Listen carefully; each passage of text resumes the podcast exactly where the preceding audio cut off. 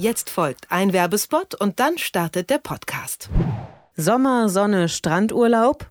Italien bietet mehr. Zwischen Bergen, Seen und Meer kann man sich nämlich auch abseits der Touristenpfade hervorragend erholen. 8000 Kilometer Küste und 25 Nationalparks bieten die perfekte Kulisse, um das Land und seine ursprüngliche Landschaft neu und anders zu erleben. Wie wär's mit dem Besuch eines charmanten Borgo, wo die Uhren noch langsam ticken? Oder Genusswandern auf einer der Schlemmerrouten?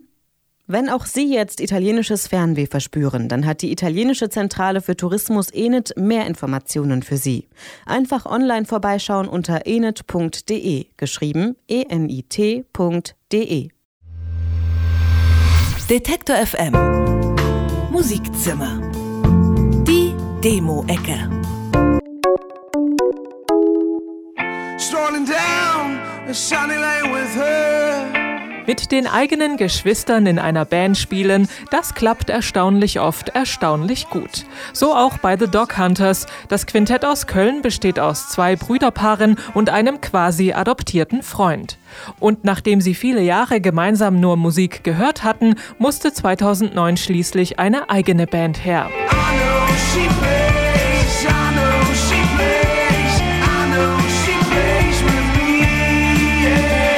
Musikalische Vorbilder von The Dog Hunters sind Rolling Stones, Ramones und Rodriguez. Und weil die Kölner am Anfang ihren Instrumenten nur mit Ach und Krach ein paar richtige Töne entlocken konnten, haben sie ihr erstes Album The Shit Singles genannt. Sebastian Schari von Moderat hat uns mal das Problem der Hanteln erklärt. Ein Song beginnt mit einem Beat, dann kommt der Refrain, ein ruhiger Break und zum Schluss geht's nochmal los. Optisch sieht das aus wie der Griff einer Hantel und bei vielen Hanteln wird's eintönig. Ob die Band Schimmer dieses Problem auch hat, wissen wir zwar nicht, aber Moderat läuft bei ihnen sicher auch ab und zu.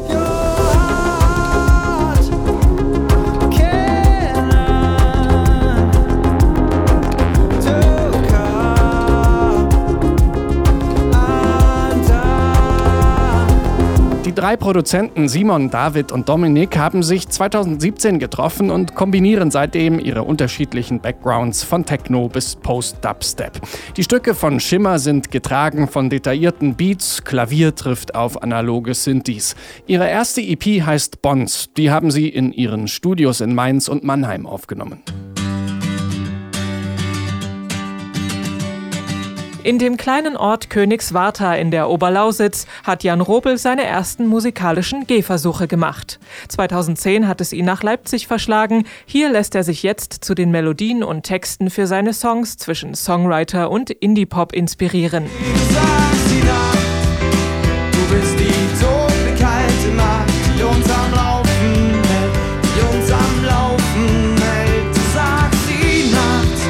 Jan Robel ist charmanter Poet und kraftvoller Melodienschreiber. Unterstützt von seinen Bandkollegen an Keyboard und Schlagzeug besingt er liebevoll authentisch schöne Momente, das, was uns am Laufen hält und die weite Ferne. Sein neues Album Leicht ist im Januar erschienen.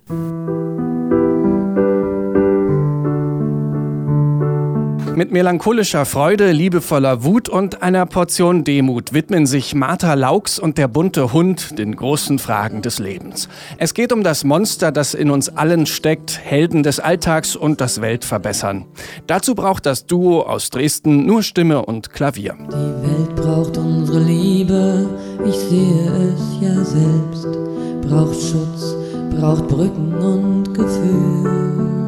Ihre Texte sind eine gut gemischte Symbiose aus Herz und Verstand, Emotion und Politik. Mit ihren real-utopischen Chansons berühren Sängerin Martha Laux und Pianist Jan Kosik Kopf und Herz und sagen laut Ja zum Leben. In diesem Jahr haben sie ihre erste EP veröffentlicht. Und die heißt Wer später sagen will, sie sei von Anfang an dabei gewesen. Die Fernsehserie Lassie hat knapp 600 Folgen und die Mitglieder der Band Lassie haben sich jede einzelne angeschaut.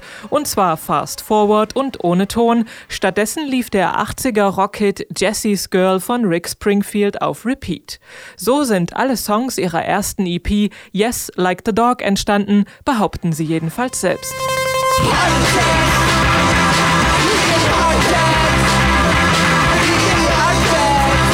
Lassie singen von Polizisten, die auf Segways durch ein Einkaufszentrum patrouillieren, Instagram-Influencern und vom Telefonieren. Dazu wird ohne Rücksicht auf das Schlagzeug gehauen und die Gitarre geschreddet, alles Lo-Fi und mit viel Energie. Dazu passt, dass ihre Songs auf dem Leipziger Kassettenlabel UBAC erscheinen. Detektor FM Musikzimmer. Die Demo-Ecke.